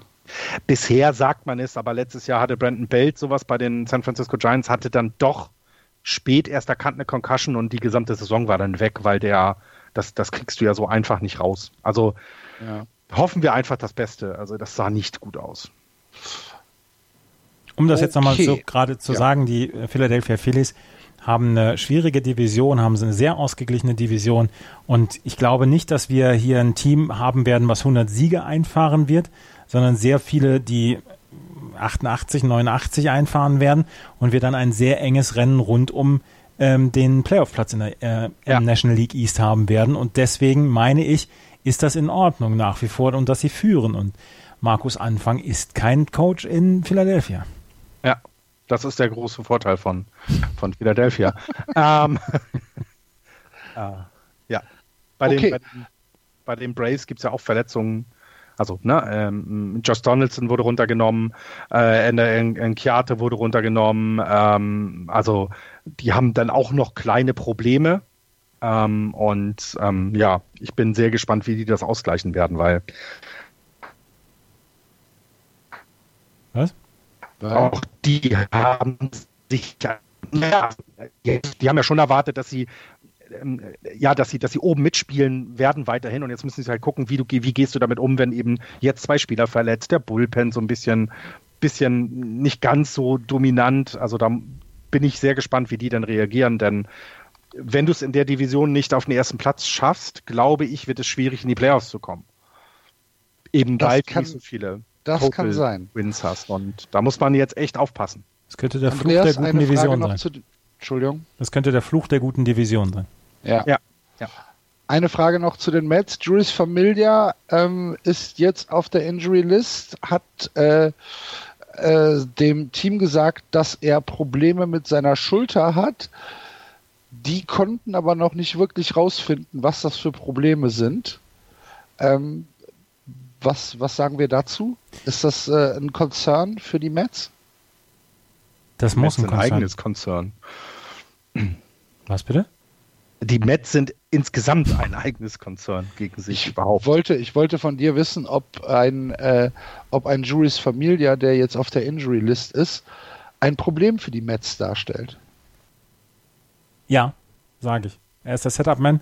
Er ist einer der wichtigsten Relief-Pitcher für die New York Mets und natürlich ist das ein Konzern, wenn er sagt, er hat Probleme mit der Schulter dass, ähm, dass sie würden ihm gerne, also sie würden ihn ja gerne auf die Injury List bringen, beziehungsweise mit der, ähm, mit dem, mit dem Heilungsprogramm ablaufen. Allerdings das MRI war wohl sehr clean und genau. sie wissen im Moment halt noch nicht, woran es wirklich liegt und das könnte das Problem werden. Genau. Ja, lass ihn, ich hoffe, er redet nicht so viel mit Noah Syndergaard oder Jacob de Grom über Verletzungen. Also nee, ich hoffe, nicht. die werden einfach getrennt. ja, genau. Okay, über die Marlins dürfen wir nicht reden. Müssen wir noch was über die Nationals sagen? Wie gesagt, was ich vorhin schon gesagt habe, Max Scherzer mit einem Start, der gruselig war, beziehungsweise er hat ordentlich gepitcht, nicht so, wie man es eigentlich von ihm gewohnt ist. Jetzt muss ich nochmal gerade nachgucken, was er für einen Start in die Saison hatte, aber die Washington Nationals verlieren halt immer, wenn er, äh, wenn er auf ja. dem Mount steht. Und er hat im Moment ein 408er ERA. Das ist auch ungefähr 1,5 Runs schlechter, als man es von ihm gewohnt ist. Ja. Ähm, aber trotzdem, er gibt seinem Team trotzdem immer noch eine Chance ähm, zu gewinnen. Ich wollte gerade sagen, das ist aber kein Todesurteil, ne? Nee. So, so ein ja. 408er. Aber, ja, aber die, die, die, Nationals, also äh, ja, also Max Scherzer hat aber auch unter anderem jetzt seinen 2500. Strikeout gerade gehabt. Also auch da mal positive Nachrichten rundherum. Ähm, schlimmer scheint es aber um, äh, äh, heißt er Ken Rosenthal, wie heißt er mit Vorname? Der äh, Relief-Pitcher. Trevor. Trevor, Trevor Rosenthal. Ähm, der ist jetzt gerade in, in die, in die äh, Double oder Triple Triple A zurückgesetzt worden, weil sie im Moment nicht wissen, was mit dem los ist. Der ähm, ja, also wir kennen das, das Problem der, der Nationals rund um das Bull, um den Bullpen, aber er hat mit seinem, der hatte zu dem Zeitpunkt, als er runterge, äh, runtergegangen ist, ein 36er ERA. Ähm, das ist jetzt nicht so gut, würde ich mal behaupten. Ähm, das, ja, das sieht im Moment dort nach doch größeren Problemen auf, aus. Ähm, bei Max Scherzer ist es ja zum Glück ein bisschen oder zeigt die Kurve ja nach oben und, und mit, mit äh, Keyboom äh, Boom oder ja Boom ähm, haben sie einen Prospect jetzt auch hochgezogen, der auch gleich eingeschlagen hat. Also ja, ähm, vielleicht ist da ein bisschen Licht am Ende des Tunnels. Ähm, ähm, zumal ja auch Trey Turner gerade auf die Injured List gegangen ist mit, mit äh, auch, glaube ich, gebrochenen Finger oder, oder verstauchten Finger. Ja. So, nicht so rosig gerade alles bei den, bei den Nationals. Wir beobachten es mit Interesse weiter, wie Andreas eben schon gesagt hat. Der Fluch der guten Division wird spannend in der East. In der Central führen die St. Louis Cardinals mit 20 Siegen und nur 10 Niederlagen. Dahinter die Cubs 16-12, die Brewers 17-15, schon vier Spiele zurück, die Pirates 14-14 und die Cincinnati Reds 13 und 17 die St. Louis Cardinals. Ähm, äh, ja. Doof. ja, gut. Bestes Team der Liga im Moment. Bestes ja, Team der ja, Liga ja, aus den letzten, warte, ich muss zählen. Äh, 1, 2, 3, 4, 5, 6, 7, 8, 9, 10, 11, 12, 13 Spielen, zwei verloren. Ja. 17 der letzten 22 gewonnen. Ja, ja sind 9-1. Äh, bei den Cardinals hatte ich gelesen, die haben sich einen neuen Hitting-Coach geleistet in dieser Saison und ja, sie schlagen besser. Also es hat sich gelohnt, ähm, da mal was zu verändern. Äh, ja, sind im Moment für mich äh, tatsächlich nach den Dodgers das Team, äh, das beste Team in der, in der National League. Also die, die drehen da richtig am Swag gerade. Paul Goldschmidt war eine hervorragende Verpflichtung. Ich meine, das wussten wir vorher aber er passt gut in dieses Line-up. Vor allen Dingen um ihn können sie nicht drumherum pitchen, weil ja. Paul Goldschmidt halt Unterstützung hat im Line-up. Und ähm, wenn, wenn, wenn du ein Team hast, wo Matt Carpenter, dein Offensivtraktor der letzten Jahre, im Moment einer der schwächsten ist, der einfach noch nicht in, auf Kurs ist, dann kann es um dein Team nicht so schlecht bestellt sein. Leute wie Dexter Fowler oder Colton Wong bieten offensiv hervorragende Leistungen. Äh, Marcel Osuna liefert ähm, offensiv hervorragend ab. Paul de Jong liefert ordentlich ab. Das ist ähnlich wie die Astros. Wissen wir es allerdings erst seit dieser Saison, dass die St. Louis Cardinals eine gut geölte Maschine sind. Ja, Und genau. sie sind. Was bitte? Die sind jedes Jahr. Sind ja, so. ich, es ist unglaublich, was die machen. Und sie haben wirklich ein Top-Team zusammen. Und ähm, das, also das wird da werden doch sich ganz, das ganz sind, viel. Das sind so Sachen, hier, guck mal, Paul de Jong, hast du schon angesprochen, Shortstop. Ich meine, ich rechne doch nicht damit, dass Paul de Jong irgendwie ein 6, 36er Betting Average hat. Und defensiv Wer kann auch damit rechnen. Und defensiv auch noch ein richtig und guter defensiv Shortstop richtig ist. gut ist, genau. Die haben als, die haben als Team ein Betting Average von 2,68. Als Team. Leute, kommt mal klar. Ja, und haben dann dahinter, ne, also dahinter gucken sich die Cubs und die, äh, die Brewers gerade echt um.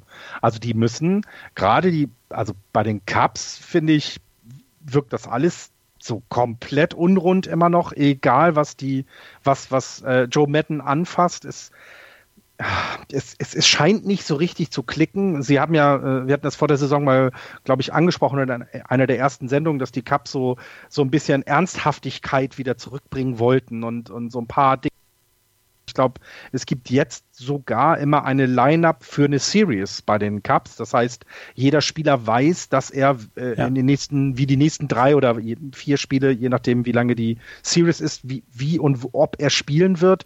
Äh, sie versuchen eine Professionalität zurückzugewinnen, die sie ja in dem Jahr des Sieges der World Series hatten und die irgendwo verloren gegangen ist. Und ich meine, die gesamte Geschichte um Addison Russell zum Beispiel, das wirkt alles so, ich hätte Theo Epstein da mehr ja, Professionalität zugetraut. Das scheint im Moment alles so ein bisschen zu entgleiten, ohne dass es komplett umfällt und kaputt ist und doof ist.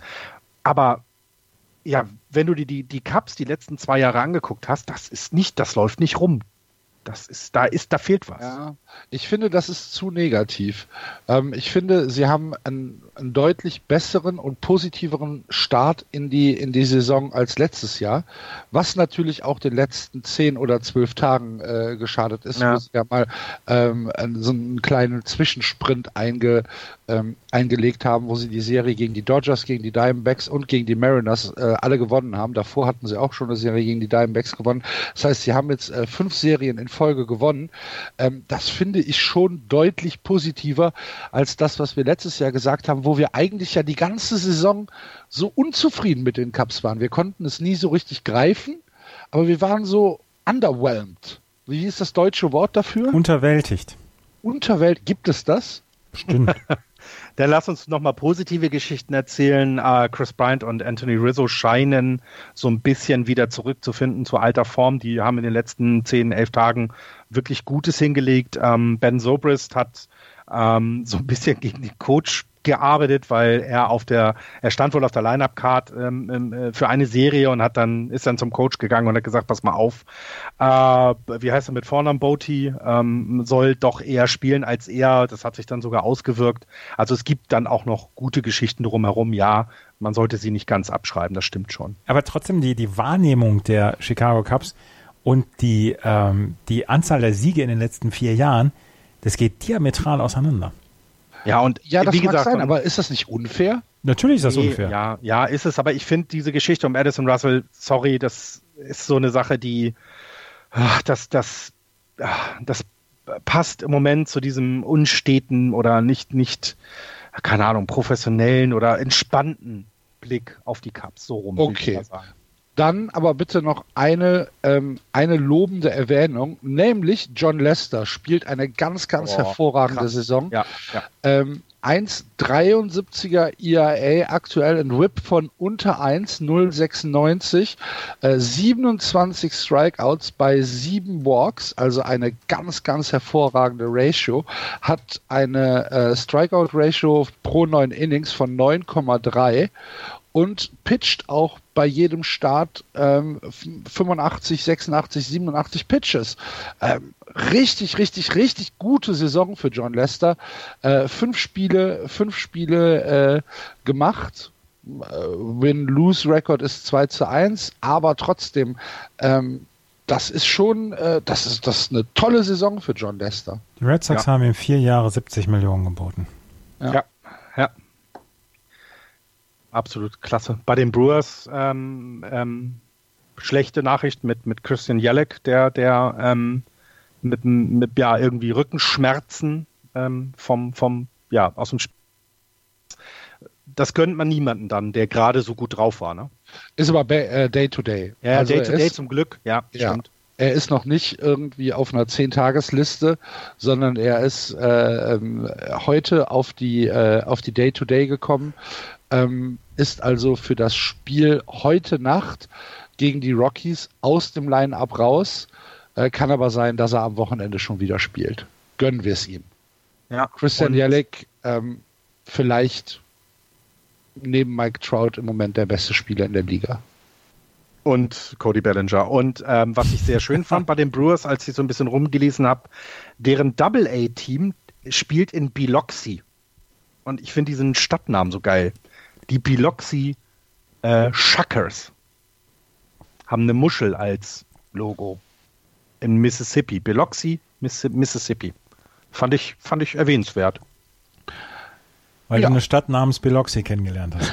ja, nein, weil Freddy Peralta hat äh, äh, quasi, also hat da sein Rehab Assignment äh, äh, wieder angefangen und wird wohl gegen die Rockies dann, wenn die Brewers spielen, zurück in die Liner kommen, was nach der Day-to-Day-Geschichte ähm, von Jelek vielleicht dann eine positive Nachricht für die Brewers ist.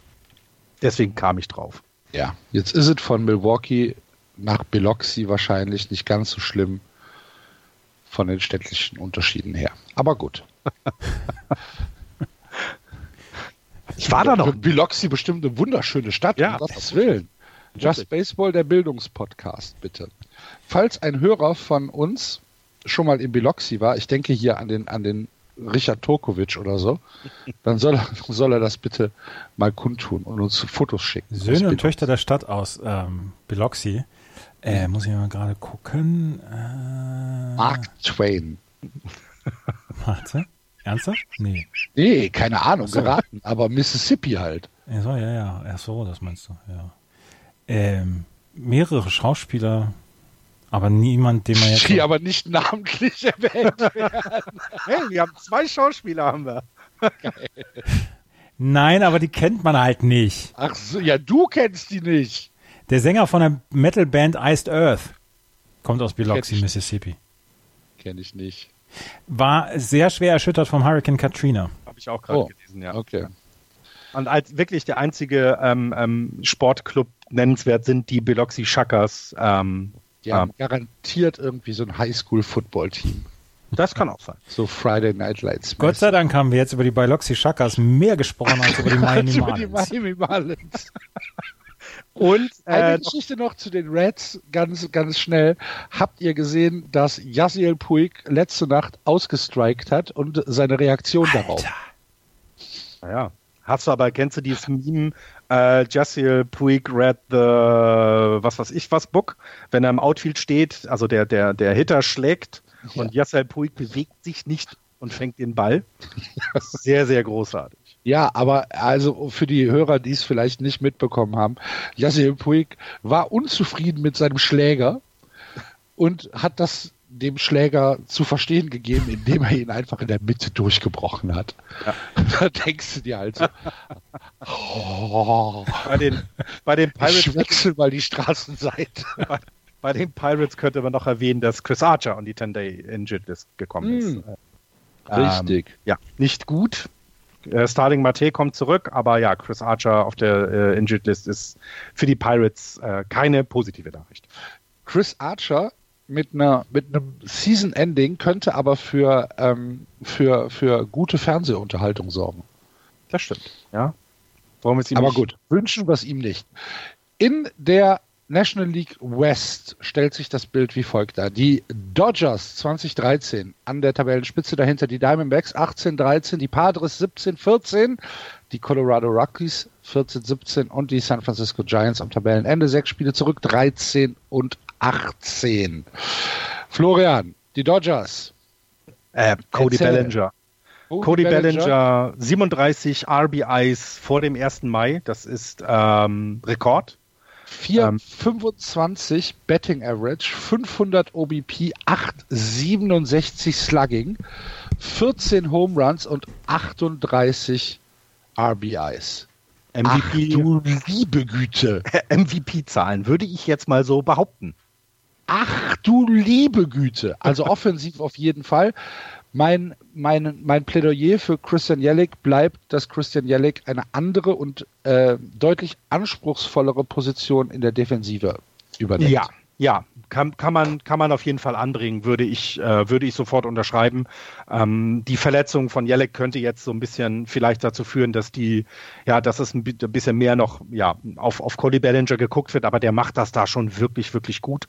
Wahnsinn. Ähm, das ist schon krass. Ähm, AJ Pollock äh, wurde gerade äh, auf die, auf die äh, DL gesetzt und äh, IL gesetzt und ähm, das könnte für die Dodgers schon ähm, eine schwierige Situation sein, denn der war jemand, der ja, also neben Ballinger schon jemand war, der das Team auch getragen hat. Und bei AJ Pollock, ich weiß nicht, die Hörer wissen es vielleicht, der hat eine ganz, ganz lange Vorgeschichte, was seinen Ellbogen angeht. Der mussten mehrfach schrauben, da wieder rausgenommen, Platten ausgetauscht. Und es könnte sein, dass es jetzt, äh, weil sich da was entzündet hat, ja, wieder um eine langfristige Geschichte handelt und ja. eher, und das ist dann schon oh, übel.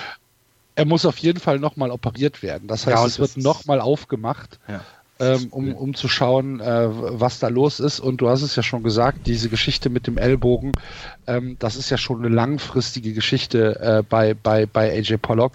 Und äh, wenn der jetzt nochmal aufgemacht werden muss, weil halt da eine Entzündung festgestellt worden ist, dann ist das kein gutes Zeichen. Ja. Ja, ich hatte äh, versprochen, dass ich nochmal genau auf Clayton Kershaw gucke, der ja äh, letzte Woche dann seine ersten Starts hatte und jetzt äh, ist er bei drei ähm, gestarteten Spielen, hat bisher erst eins davon gewonnen oder ihm ist ein, ein Sieg zugeschrieben worden.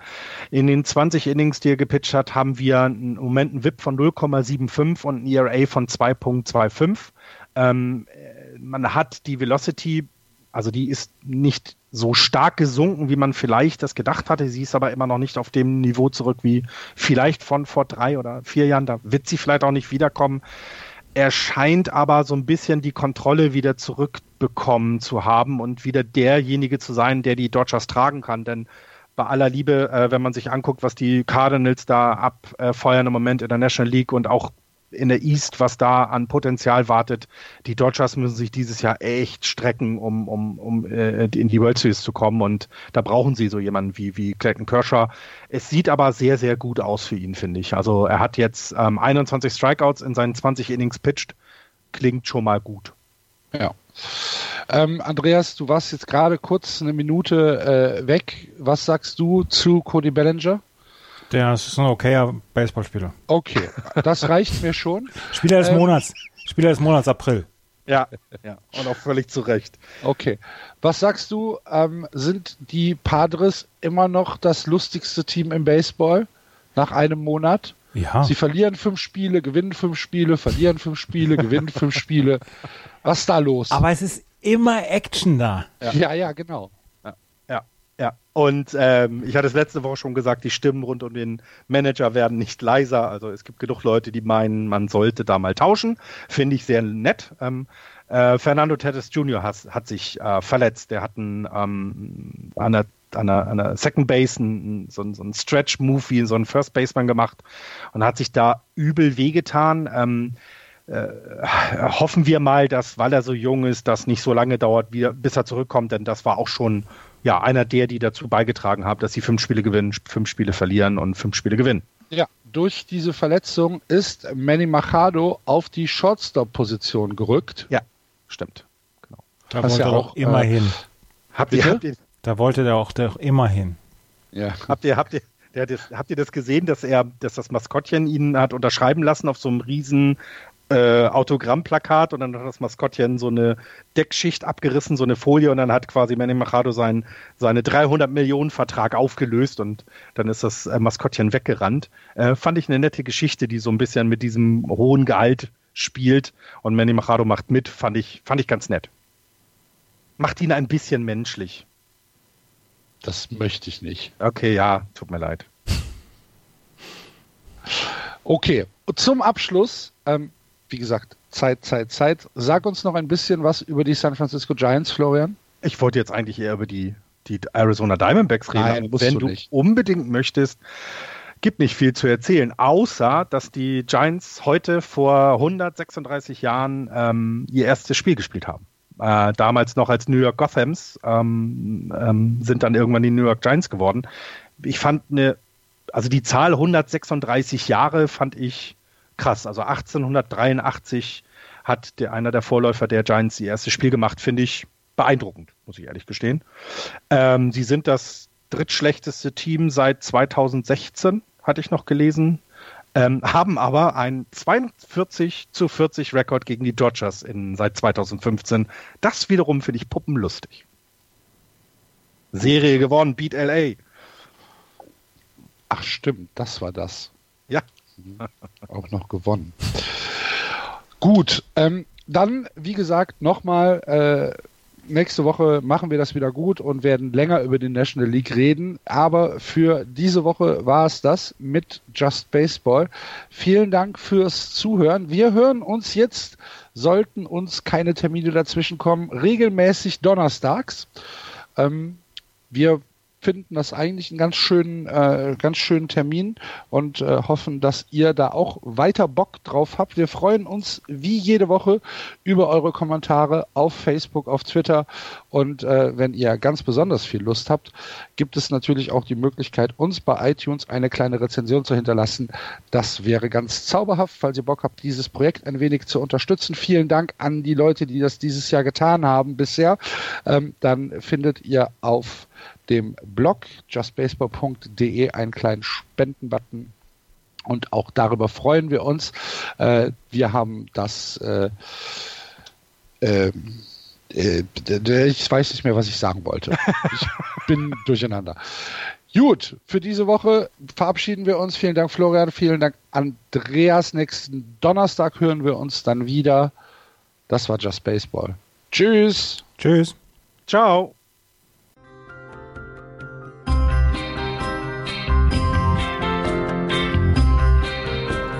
Das war Just Baseball. Ihr findet uns auf justbaseball.de, bei Facebook, bei Twitter und natürlich bei iTunes.